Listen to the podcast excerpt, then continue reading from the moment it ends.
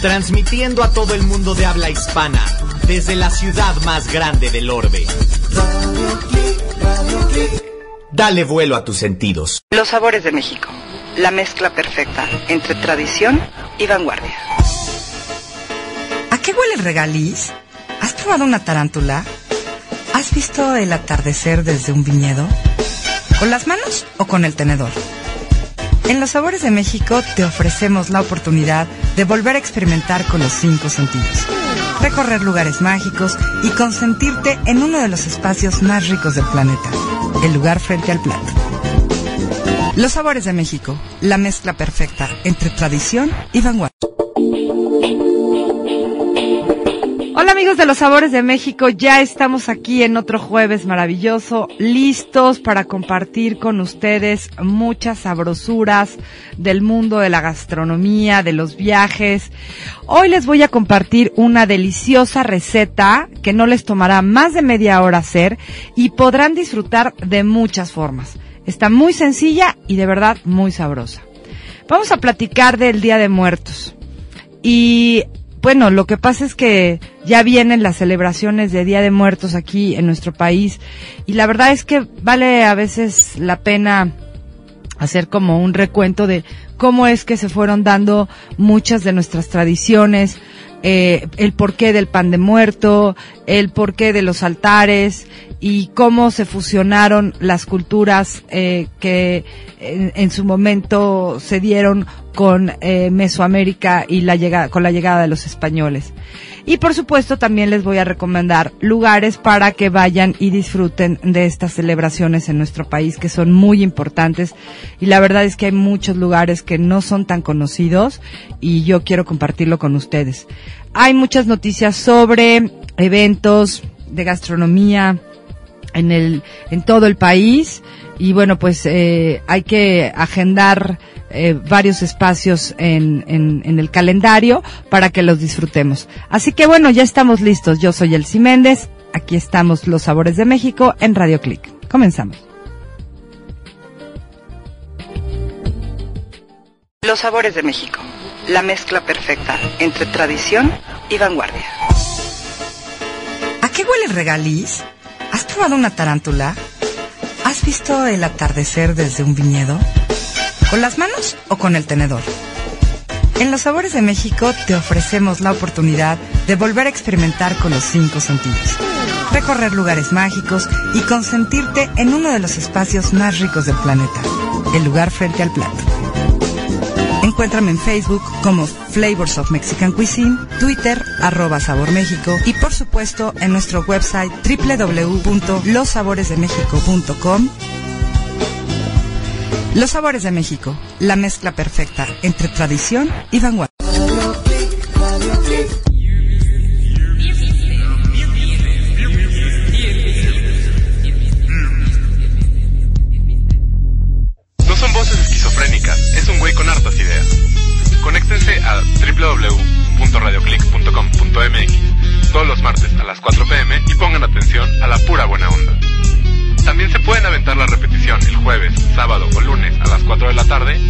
www.radioclick.com.mx.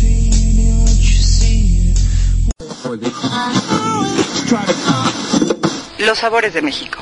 La mezcla perfecta entre tradición y vanguardia. Pero, pero es que no me da tiempo, es que nunca aprendí a cocinar, no, no, no tengo el sazón, es que no sé usar el cuchillo, me voy a quemar.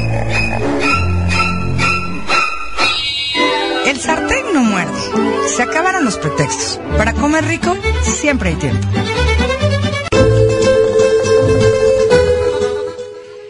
Y bueno, les comentaba de esta deliciosa mermelada de jitomate, chile y cardamomo, que es muy sencilla de hacer.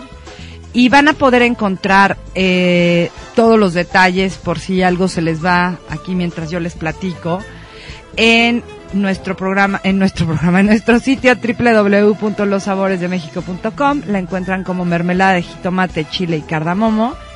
Y, eh, y también en nuestro canal de YouTube, ahí lo van a poder ver con todos los detalles a Carlos, muy guapo con su filipina, enseñándonos a cocinar. La verdad es que le salen muy bien ahí los, los videos a Carlos.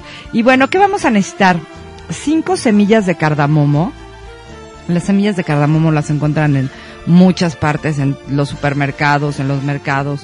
eh, y si no las encuentran, eh, ojalá las, las y pre- es preferible que las encuentren las semillas así completas y no en polvo. Tres chiles anchos remojados y dos chiles moritas remojados. Y esto es porque les tenemos que quitar el, el- ahora sí que el rabito, eh, las eh, venas y las semillas para que nos quede solamente la, pura piel del, del chile. Vamos a necesitar tres jitomates maduros cortados en trozos, eh, cuatro cucharadas de miel de abeja y un bote de cristal esterilizado.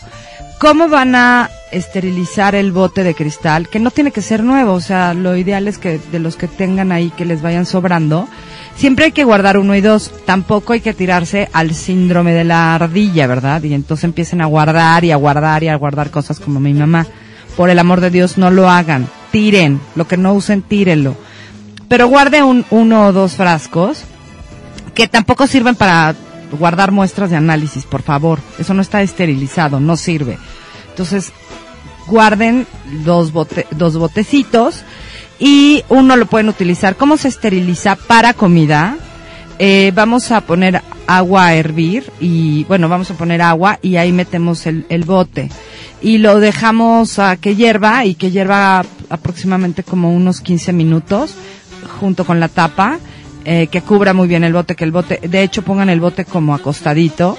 Y, y bueno, ¿qué vamos a hacer? Vamos a limpiar muy bien todo, ya que tengamos nuestros chiles anchos remojados y nuestro chile morita.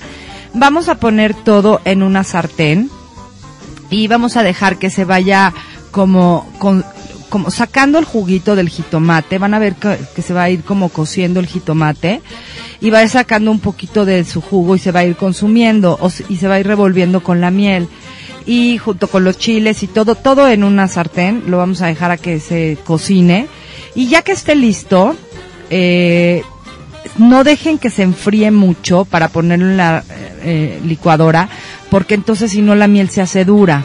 Entonces, eh, ya que está este un poquito tibio, lo ponen en la licuadora y el truco para que no le salga todo volando. ¿Tú sabes cuál es el truco para que no salga todo volando en la licuadora? No, no. si la tapa sale volando toda la tapa y se hace un morranero. No, lo que tienes que hacer es ponerle un, o sea, le quitas la parte de en medio de la tapa, ya es que tiene como un hoyito con una tapita, bueno, le quitas esa tapita y le pones un trapo. Entonces dejas que el calor salga por ahí y no salga todo. ¿No lo has visto como cuando pones cosas calientes sale todo volando? Horrible y se te mancha todo. No. Ay, Monkey, a mí se me hace que no cocinas tanto como dices, ¿eh? Nomás me has estado engañando. bueno, ese es el truco para cuando ponen cosas calientes. Y, eh, y lo licúan muy bien, muy, muy bien. Ya que esté listo, ya que esté súper bien integrado todo, lo pasan al, al botecito de cristal y van a ver qué cosa más rica. Eh, la verdad es que nosotros nos lo estuvimos comiendo con unos croissants que había preparado Carlos y lo estuvimos haciendo también con pan de caja y tiene un tono dulce pero picosito y, como esa, esa parte de, la nota eh, ahumadita de los chiles. La verdad es que es una delicia de, mermelada que sí les puede durar bastante en el refrigerador, pero recuerden, no tiene conservadores, entonces tampoco la vayan a dejar ahí por insecula inseculorum. Entonces, eh, la verdad es que se puede utilizar para muchas cosas, eh, hasta como para un pollito ahí guisadito y le pueden poner de esta mermelada. Van a ver que van a encontrar muchas formas para poder utilizarla. Y bueno, les recuerdo, pueden encontrar esta receta en www.losaboresdemexico.com y ahí vienen todos los detalles y van a poder encontrar también el video eh, en el que Carlos nos platica eh, cómo se puede ir haciendo y les va a gustar muchísimo. Vamos a continuar, que vamos a platicar sobre una de las festividades que a mí más me gusta, que es Día de Muertos. Continuamos.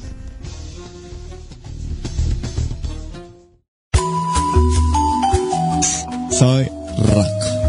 Y te voy a contar por qué Armstrong. Somos un programa dedicado a la cultura. el arte. Somos parte de una red de chavos y estamos en Radio sí. Te van a sapear. Hola, soy Rocco y te invito a que escuches Arbustock todos los miércoles a las 4 de la tarde en vivo. Arbustock, con todos tus sentidos. ¿Ya? ¿Puedes editarlo?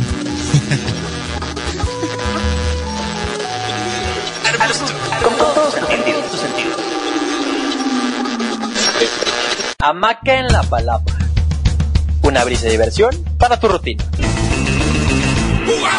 ¿Harto del estrés de la ciudad? ¿Y era tu jefe siempre quejándose? A ver, Primitivo, necesito para ayer los resultados de la campaña. ¿Ya están? Pues nada, todo a volar. Y vente con nosotros a la Maca en la Palapa. Relájate y escucha los chismes, anécdotas, noticias del momento, chistes y mucho más.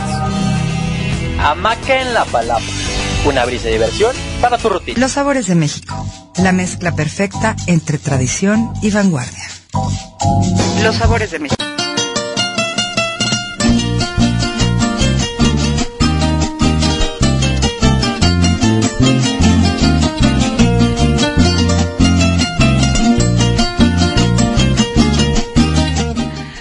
Aquí Monkey está jugando con mis sentimientos. ¿Qué te pasa, Monkey? De veras, me dices que ya y luego no, y yo estoy hablando sola como loca y, y oígame, pues ¿qué pasó? Oigan, una de las celebraciones que a mí más me gustan en el año, y que antes era Navidad y Año Nuevo, pero la verdad es que ya le he perdido un poco el gusto a esa, esa celebración, no sé por qué. Pero la de Día de Muertos a mí me encanta. ¿A ti te gusta la celebración de Día de Muertos? Sí, es una de las que más me gustan en México. Y además porque es como, como un carnaval de colores, de sabores, de, integración de culturas de uno y otro lado. O sea, algunas que permanecen desde hace cientos de miles de años y que aún se llevan a cabo, como en el estado de, de, de Campeche, que ahorita les voy a platicar. Es medio macabro el asunto, pero pues bueno, así, así lo hacen ellos, ¿no? Y, y otras que bueno, que se fueron uniendo con el tema de, de, lo, de los españoles, uniendo las, las dos religiones y, y las dos culturas. Y bueno, pues a mí me gustaría como que ir aclarando un poco este tema, porque luego la gente como que nada más, como que lo hace, pero no, no, no, no entiende el por qué, ¿no? Y por qué los panteones, que generalmente son bastante tristes, lúgubres y abandonados, en esos días la verdad es que se llenan de comida, de mariachis, de gente de un lado a otro.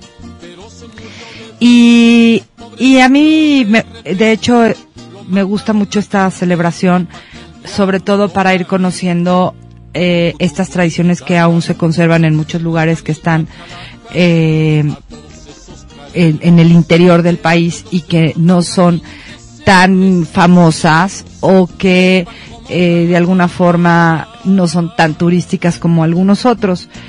Y, y bueno, primero vamos a platicar de cómo fue que se fue armando todo esto, ¿no? O sea, de, de, de por qué es esto, de dónde viene la tradición de la comida, sobre todo porque pues es el tema que a mí más me atañe, ¿no? Y no es que yo ande yendo a los panteones nada más para andarme comiendo la comida que les ponen a los muertitos. O sea, no. no me veas así, monkey. Más bien no, no me veas. Eh, y ahorita me estaba queriendo mandar por unas papas y me resistí y no fui. Y bueno, ¿hasta dónde llega la importancia histórica y ceremonial de, de nuestra comida en estas tradiciones populares, que son bien importantes, ¿no? Entonces, eh, bueno, haciendo una investigación, que más bien el que la hizo fue Carlos, y se lo tengo que agradecer mucho, Carlos Dragoné. Hoy pueden ver ese artículo publicado, La celebración de la muerte, una comida para difuntos en el, en, en el sitio. Eh, él nos platica que, bueno, los altares que se colocan para la gente que ya falleció, tanto en las casas como en los panteones, eh, eh, tiene un, origen en las ofrendas eh, prehispánicas y que después se volvió una combinación entre lo que traían los españoles y la y la ideología y la cosmovisión endémica de las culturas mesoamericanas. Y bueno, se fue transformando hasta lo que tenemos hoy en día y en algunos otros lugares todavía se conservan cosas incluso un poquito más hacia la parte de, de, de las culturas prehispánicas. La verdad es que la ofrenda de, de, muertos no es algo que nos hayan traído particularmente los españoles con la religión católica, eh, porque el culto a los muertos ya se llevaba a cabo eh, eh, y bueno y de hecho el, estos altares y este estas ofrendas se vienen llevando a cabo en otras culturas como la de los antiguos egipcios. Eh, y de otros orígenes eh, y de otras religiones europeas con origen brahámico. Y que bueno, por supuesto después llegaron a nuestro continente por los conquistadores, ¿no? Pero en México la muerte siempre se, se, siempre estuvo omnipresente, ¿no? En el arte, en la cultura popular, y no era visto como algo de, eh, tan dramático del cielo o el infierno y te vas a o sea, y, te vas a morir y te van a castigar, ¿no? O sea, no, ellos no tenían esa visión. Eso más bien es un tema que viene con la religión católica, pero ellos eh, hacían toda una celebración, una fiesta cuando eh, alguien de la familia moría, porque al final del día esa era la verdadera vida. O sea, aquí era como el paso a la gran vida que venía después de la muerte este no era el paraíso, el paraíso para ellos era cuando la gente ya eh, fallecía. Y, bueno, eh, es importante que, entendamos que la celebración de, Día de Muertos, antes de que llegaran los españoles, eh, concebían como un viaje hacia, hacia un reino que se llamaba Mictlán. Y bueno, al muerto había que ofrecerle obsequios, eh, más bien el muerto tenía que ofrecer obsequios a los señores del inframundo, que eran Mitlatecuitli y su compañera Mictecacihuatl. Discúlpenme si no lo pronuncio también, pero bueno. Y, muy parecido al rito de la muerte de la cultura griega. Eh, de hecho, eh, donde, porque eh, era un, un, paso donde los muertos de la cultura griega tenían que atravesar el río Estigio y pagar con las monedas de cobre que la gente, bueno, los vivos le ponían en sus sarcófagos este, sobre los ojos porque con eso garantizaban eh, que pudieran pasar, era un pasaje seguro y evitar que el alma quedara ahí a la deriva, ¿no? Eh, en nuestras civilizaciones prehispánicas, además, eh, enterraban a los muertos con posesiones que habían tenido en vida y con cosas que iban a facilitarles su tránsito por el, por el inframundo, ¿no? Eh, y ahí es lo que les digo, o sea, es que para ellos no, no existía esto del infierno y el paraíso, porque estos, no, estos conceptos no existían, estos vinieron después de la llegada de los españoles. Eh, el morir era pasar a, a, a, un, a la verdadera vida y que bueno, dependía de las circunstancias de su muerte y las acciones que hubieran hecho, eh, la que establecía cuál de los diferentes reinos de la muerte era a dónde iban a llegar, pero pero no se concebía el cielo y el infierno como, como ahora lo tenemos. Y bueno, ya en la época de la colonia española, eh, pues se fueron eh, uniendo ambas culturas, la cultura prehispánica y la introducción del, del catolicismo, del cristianismo. Y, y, fue así como la celebración del, del Día de los Fieles Difuntos se une con las celebraciones prehispánicas. Y, y bueno, eh, en, la, en el Día de los Fieles Difuntos eh, se, veneraban los restos de santos europeos que se recibían en Veracruz y eran transportados por toda la Nueva España. Y eh, esto se llevaba eh, a cabo, además se ponían, se, se, hacían, se celebraban ceremonias con arcos de flores, oraciones, procesiones y, y, y bendiciones eh, con los restos en cuestión, ¿no? Y estas bendiciones eh, se realizaban con pan de azúcar, que es una, digamos, una especie de precuela de las famosas calaveritas de azúcar y por supuesto del famosísimo pan de muerto. Y es que esta combinación de costumbres es lo que origina lo que hoy conocemos como la fiesta de Día de Muertos. Eh, y que esta celebración es, les decía, totalmente diferente en cada región. Eh, como muchas celebraciones que han sobrevivido a, la conquista española, ¿no? En las que se van adaptando y hay sincretismo de las culturas en, en cada, en cada zona, ¿no? Y bueno, eh, se han creado, se han construido festividades que más que ser celebraciones cristianas, evocan la, la mezcla de, de las culturas, ¿no? Eh, y los dogmas y las celebraciones religiosas que se fueron acentuando, ¿no? Entonces, por eso, el Día de Muertos no es lo mismo en Iztapalapa que en Pátzcuaro o en Janitzio, y en un lugar hermosísimo, que yo les recomiendo muchísimo ir, que es Santa Fe de la Laguna. Eh, y ese es, bueno, es uno de los lugares que les voy a recomendar que visiten.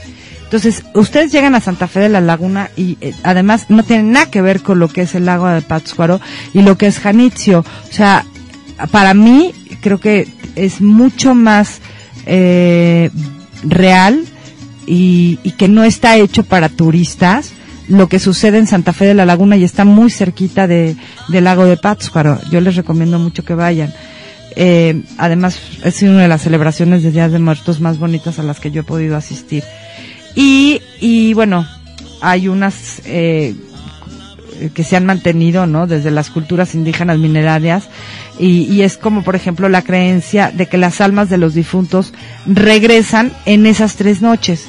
O sea, la noche del 31 de octubre, del primero y del 2 de noviembre. Porque vienen a visitar a sus familiares y a celebrar con ellos, pues, este paso que hicieron hasta- a la muerte, de la muerte y al más allá, ¿no?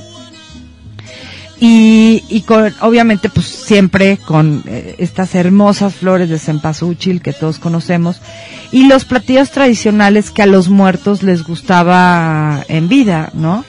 Y es que, bueno, pues como en cada fiesta eh, hay detalles que, que definen la celebración, ¿no?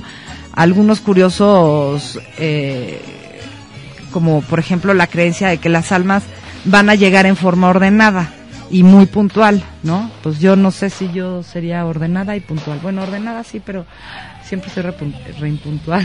no sé si... Dicen así, es que tú hasta para tu muerte vas a llegar tarde. Pues no sé si llegue tarde. Aquí sí soy puntualita.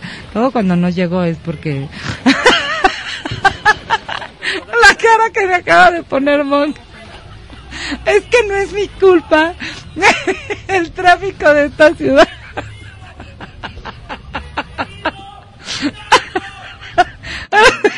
tu abuela, ¿verdad? Es que no es mi culpa, Monk. Es culpa del tráfico. bueno, entonces resulta que van a llegar todos bien ordenaditos y puntuales. Así como yo. y entonces, eh, bueno, aunque la, y es, fíjate, es, es bien importante porque sí, aunque la vida no lo hayan sido, ahí van a llegar seguro todos puntuales, ¿no? Y, eh, y en algunas comunidades, por ejemplo, como en el sureste de nuestro país, eh, a, lo- a los muertos que fallecieron a menos de un mes de la celebración de Día de Muertos, no se les puede poner ofrenda ese año, porque la familia está segura que no han tenido tiempo de acomodarse y de estar ahí, encontrar ahí, ¿no? Todo, el acomodo de esta nueva, de este nuevo espacio en el que viven, ¿no? Entonces, eh, y porque además, eh, tienen que, supuestamente tienen que pedir un permiso para acudir a la celebración, eh, y dicen que si acuden, es porque vienen como ayudantes de otros muertos que ya cuentan con el permiso. O sea, imagínense ustedes, ¿no? Qué cosas. Eh, una- un, un detalle de Campeche que les iba a comentar es que fuimos justamente para el 29 de octubre del año pasado estuve en Campeche eh, por una invitación que este año iré nuevamente eh, para la celebración de los Gourmet Awards de la revista Travel and Leisure. Y a mí me encanta que la gente de Travel and Leisure me invite a estas cosas porque eh, de entrada, bueno, no, no nos ven como competencia y no somos competencia, sino todo lo contrario. Y me encanta poder apoyar amigos como ellos y también amigos como los de Food and Travel que también ahora este año van a tener su, su premiación, que es la de Readers Award. Y si no han entrado en la de Readers Awards, sí pueden votar ustedes, pueden entrar y sin problema. Y, eh, y el caso es que, bueno, como fuimos justamente para el día de mi cumpleaños, y por cierto, hay que hacer un anuncio muy importante de que este 29 de octubre es mi cumpleaños para que me manden muchos chocolates a la estación, por favor. ¿Ok? ¿Por qué me ves así? Te voy a compartir. Ahora ya te di de los de Topperware. Ahorita te voy a compartir de todo, Monkey, te lo prometo. Entonces sí, diles que me tienen que mandar regalitos para el 29 de octubre, por favor. no tengo abuela.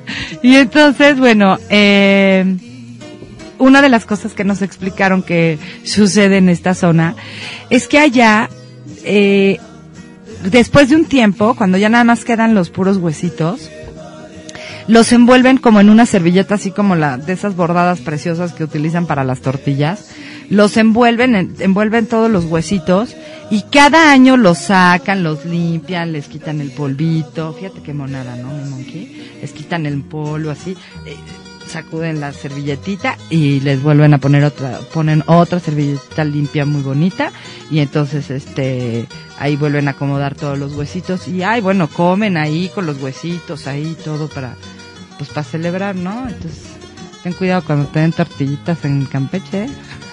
Voy a hacer que la servilletita haya estado ahí en resguardo de unos de unos huesitos y sí bueno pues son parte de las tradiciones que bueno este, aún se conservan y que entiendo vienen desde la época eh, prehispánica y la época maya, ¿no? Entonces, bueno, no, no podemos juzgar absolutamente nada por más raro que nos parezca, ¿no?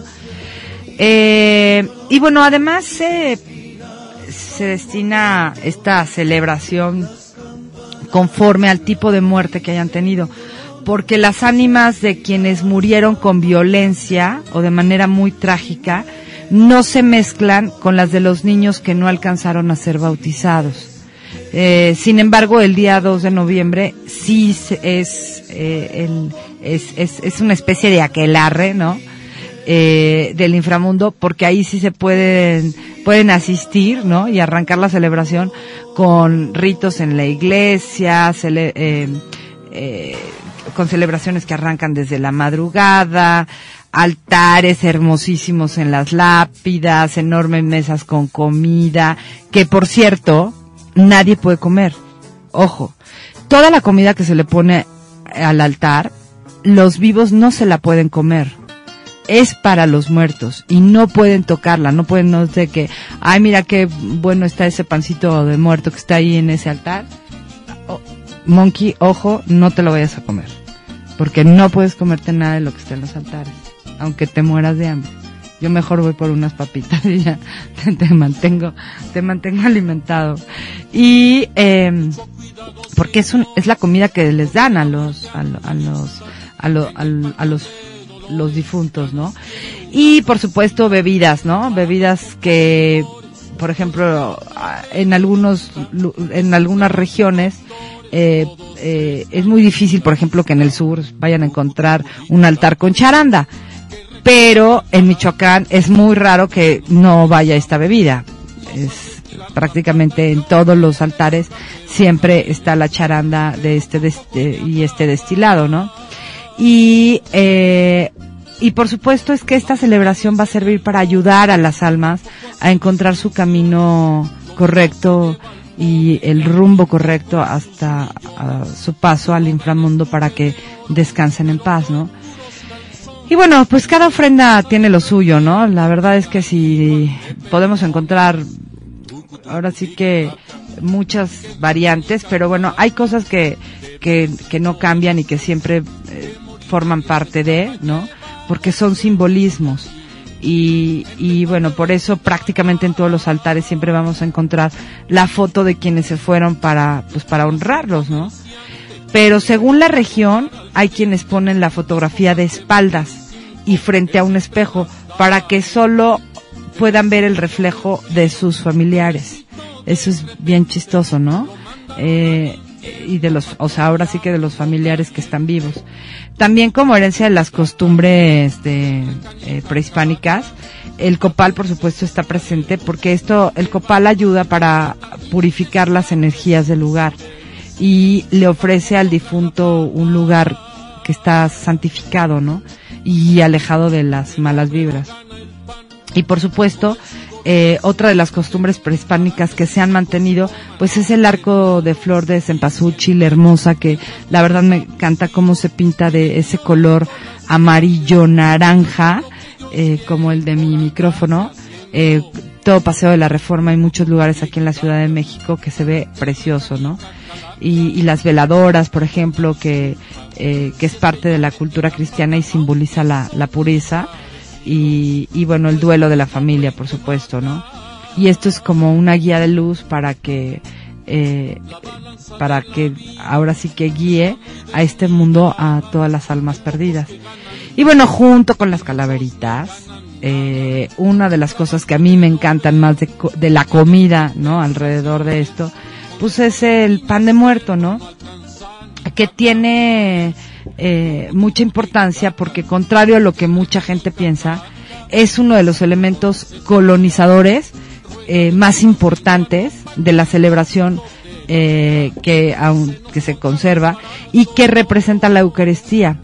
Y de hecho fue introducido a las celebraciones indígenas por los evangelizadores. Y por y, y vamos que por eso tiene esta forma tradicional y clásica. Y los huesitos eh, más bien hacen una alusión a la cruz no precisamente a los huesitos como decían no y bueno por último bueno todos los objetos personales del difunto este a su viaje a este mundo para que pues ahora sí que para que vengan contentos a saludar, ¿no? Bueno, al final del día, yo creo que México es uno de esos países donde conserva, la, esa es la gran diferencia entre el Halloween, ¿no? Que es más de brujas y las brujas de Salem y, monstruos y, y cosas como de miedo. Y esta celebración más bien, o este, es una fiesta, es una fiesta a, a saber que cuando morimos llegamos al verdadero paraíso y vamos al, al inicio de la verdadera vida, porque aquí solo estamos de paso, dicen. Eh, y, y al final, bueno, eh, tenemos que ver y tratar de ver la muerte como algo en lo que nos permitirá encontrarnos de nuevo eh, en, en el momento de la, del- de la verdadera vida.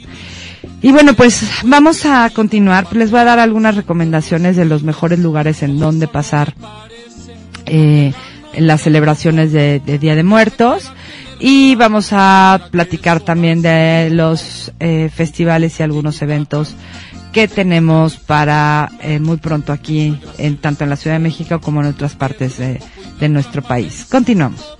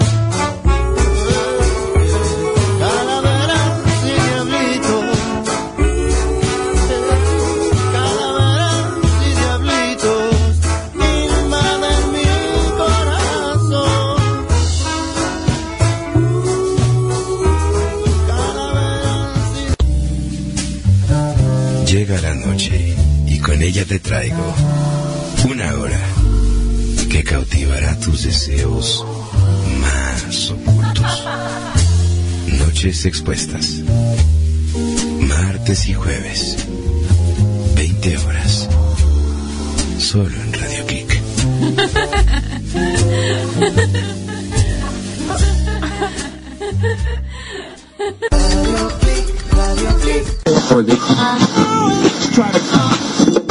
Sabores de México. La mezcla perfecta entre tradición y vanguardia.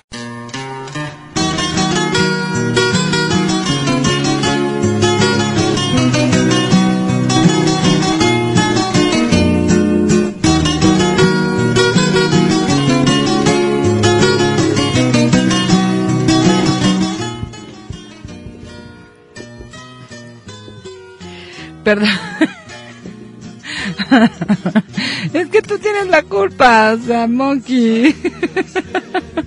Primero me dice que sí, luego me dice que no, luego yo empiezo a hablar antes y, y luego estoy comiendo aquí piñitas con limón y sal. Que la verdad están bien buenas. Quiero que esté poniendo atención, pues no. Oigan, a ver, les voy a recomendar algunos lugares. La verdad es que eh, intentaré darles recomendaciones que no sean el típico Distrito Federal o eh, Pátzcuaro en Michoacán, ¿no?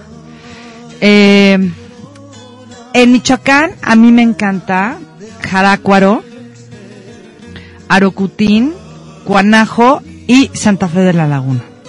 Santa Fe de la Laguna lo bueno es que está como a una hora de Morelia, está muy cerca. Entonces pueden ir y venir. La celebración es preciosa. Eh, van a ver a mucha gente bailando, cantando. Los altares son completamente diferentes y hacen pozole y atole para todos los que pasen a visitar a la casa. Es súper, súper interesante. Y luego, bueno, eh, otro lugar que a mí me gusta mucho que es completamente diferente, es en Ocotepec, Morelos, ¿no? Porque está a los alrededores de, de, Cuernavaca y, y, las celebraciones de Día de Muertos en Ocotepec son bien, bien emotivas. La verdad es que eh, tanto el ritual como su significado es bien bonito. Otro lugar que también es completamente diferente a lo que pudieran haber escuchado en otro lado es Huaquechula, eh, que significa, bueno, que es la magnificencia de la muerte en Puebla. La verdad es que eh, es impresionante, impresionante eh, cómo se llena de flores y de color y, y hay un tema ahí muy, muy bonito eh, en el estado de Puebla para celebrar el Día de Muertos.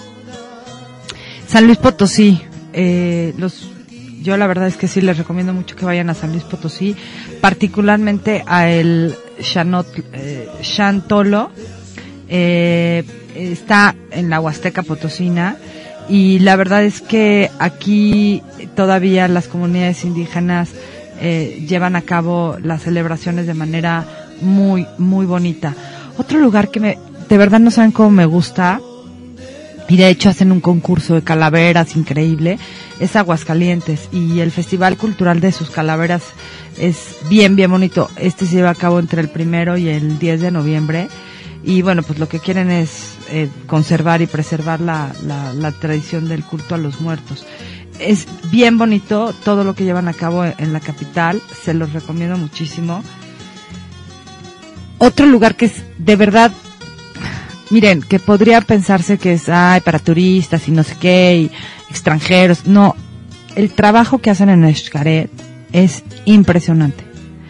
Eh, no solamente para repetir, eh, o, o, se me fue ahorita la palabra, eh, como duplicar, se me fue, creo que comer tanto chile con piña con chile ya me hizo efecto este, replicar, esa era la palabra, replicar lo más certeramente posible o lugares o celebraciones o fiestas o situaciones de nuestra cultura. eh, lo hacen con un respeto y un trabajo impresionante. De verdad que yo estoy sorprendida eh, de todo lo que yo pude vivir ahora en Escaret hace, hace un tiempo. Y, y bueno, para, para estos días de muertos, ellos llevan a cabo el Festival de Tradiciones de Vida y Muerte. Y, y la verdad es que, bueno, pues ahí obviamente tienen como objetivo, por supuesto, preservar las tradiciones mayas y organizan una serie de eventos que está padrísimo para toda la familia. Eh, el festival em- empieza a partir del 30 de octubre y finaliza hasta el 2 de noviembre. Y, y la verdad es que vale muchísimo, muchísimo la pena que se den una vuelta a Xcaret, ¿no? Y, y bueno, pues la verdad es que, eh, bueno, fuera de esos, yo no soy muy, muy adepta de ir a San Andrés, Mixi. Ah, bueno, otro lugar que está muy bonito, eh, que está en Veracruz, es Jico. Y además tienen un mole maravilloso. Entonces les recomiendo mucho Jico. Eh, y ellos también tienen unas fiestas bien, bien, bien bonitas. Eh, y bueno, como les digo, yo los lugares típicos como que me dan un poco de flojera. Eh, yo espero eh, este fin de semana darles ya la lista y que la esté publicada y que ustedes la puedan ver eh, que la puedan apuntar para que hagan sus reservaciones y se puedan ir a disfrutar de eh, las celebraciones de Día de Muertos em, con su familia, con sus amigos y se la pasen muy bien. ¿Tú vas a ir a algún lugar, querido Monkey? ¿No? ¿Por? Ah, me hizo una seña con los dedos que creo, creo que quiere decir que no tiene dinero. Mm. Oigan, me estoy comiendo aquí una papayita. En vez de estar comiendo papas que me estaba mandando Monk a que me comiera unas papas en vez de comida sana, de veras qué mala persona es. Y bueno, vamos a continuar, ya nada más para cerrar este programa y compartirles sobre algunos de los eventos que se van a estar llevando a cabo durante este mes eh, en, en México y que vale mucho la pena que los agenden y que los visiten y que participen en ellos. Continuamos.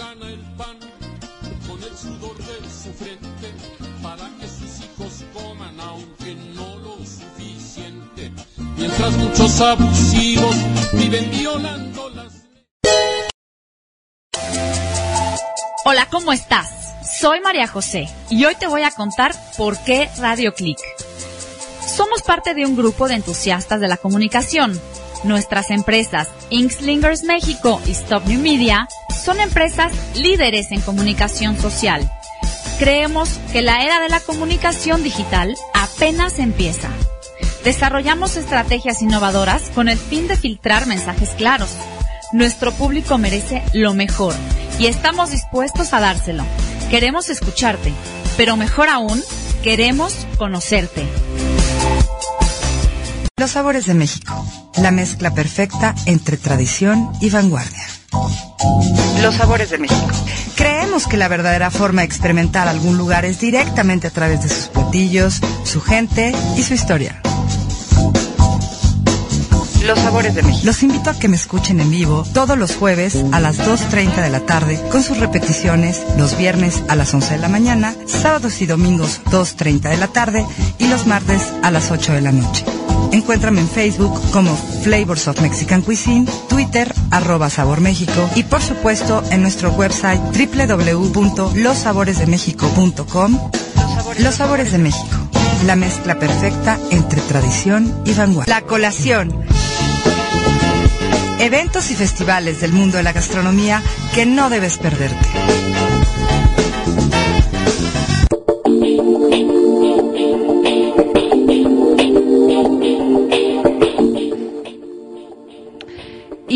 Bueno, vamos a, a platicar un poquito sobre los eventos que se van a estar llevando a cabo. Eh, ya les comenté que tenemos eh, eh, el festival de del, de la cuarta muestra de vino mexicano en la europea. Y a mí me parece muy bien todo este trabajo que llevan a cabo porque nos permite disfrutar, conocer, catar, eh, aprender sobre muchas marcas y muchos otros bodegas que a lo mejor no son tan conocidas para nosotros y que eh, no por ello no son buenos, al contrario, son mucho mejores que otros, pero eh, aquí es bien importante que, que estemos eh, ahora sí que muy abiertos a probar más y, mejor vino.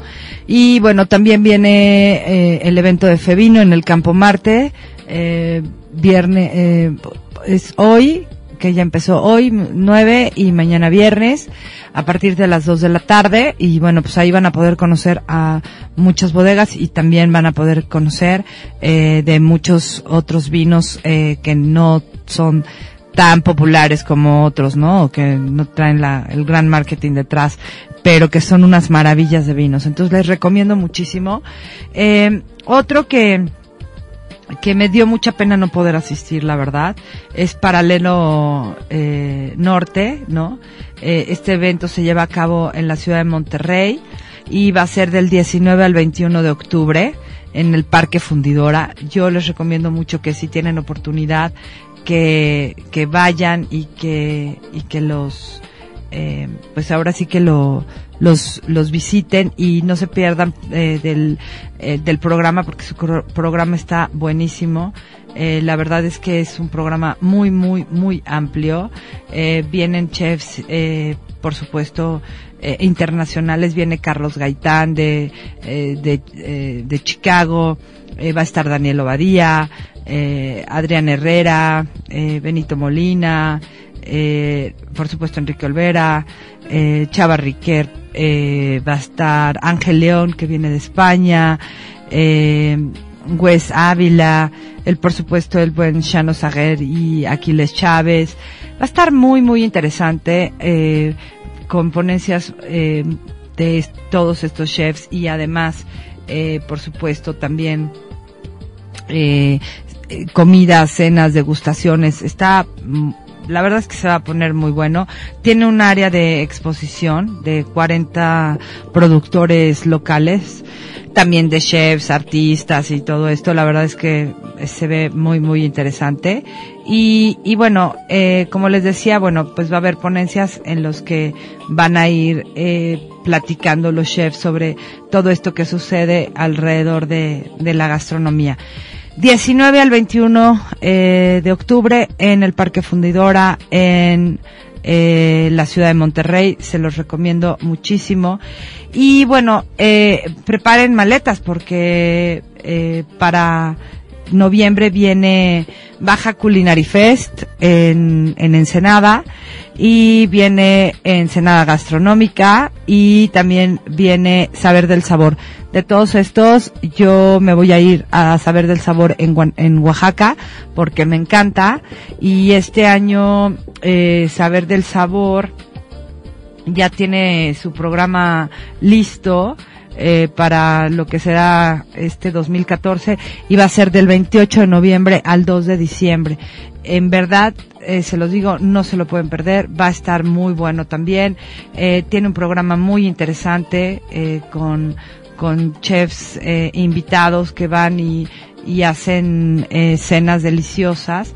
Entonces, la verdad es que vale mucho la pena. Va a estar Pedro Ortega, que es del Estoril, Elena Reigadas, Adrián Herrera de Monterrey, José Ramón Castillo, eh, Memo González Berinstein, Edgar Núñez, eh, Marta Cepeda, Alfredo Villanueva de Monterrey, Pablo Salas de Toluca, Dante Ferrero de que está en Neuquén en Monterrey, Alberto Sentíes eh, también de Monterrey, Jorge Vallejo, eh, Roberto Cruz de que es de Puerto Escondido, Alex Stupak que viene directamente de Nueva York eh, y Daniel Romero eh, que viene también de Monterrey.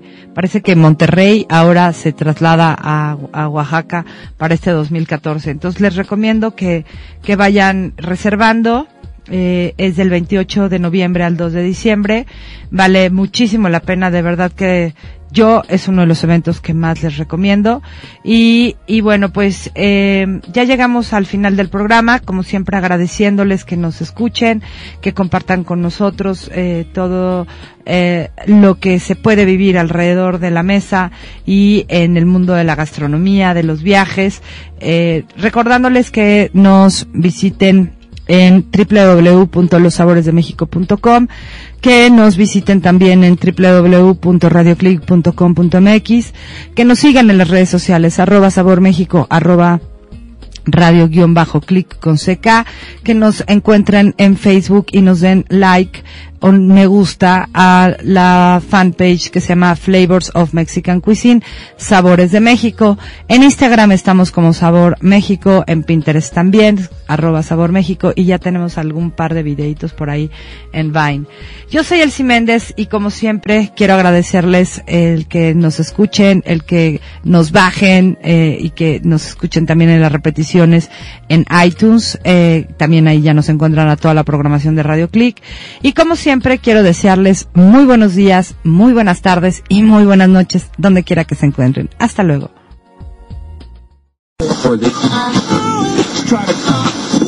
Los sabores de México. La mezcla perfecta entre tradición y vanguardia. Hola, soy Elsie Méndez de Los Sabores de México. Los invito a que me escuchen en vivo todos los jueves a las 2.30 de la tarde, con sus repeticiones los viernes, sábados y domingos a las 10 de la mañana y los martes a las 8 de la noche. Encuéntrame en Twitter como arroba Sabor México, en Facebook como Flavors of Mexican Cuisine y en mi sitio www.lossaboresdemexico.com. Los Sabores de México, la mezcla perfecta entre tradición y vanguardia.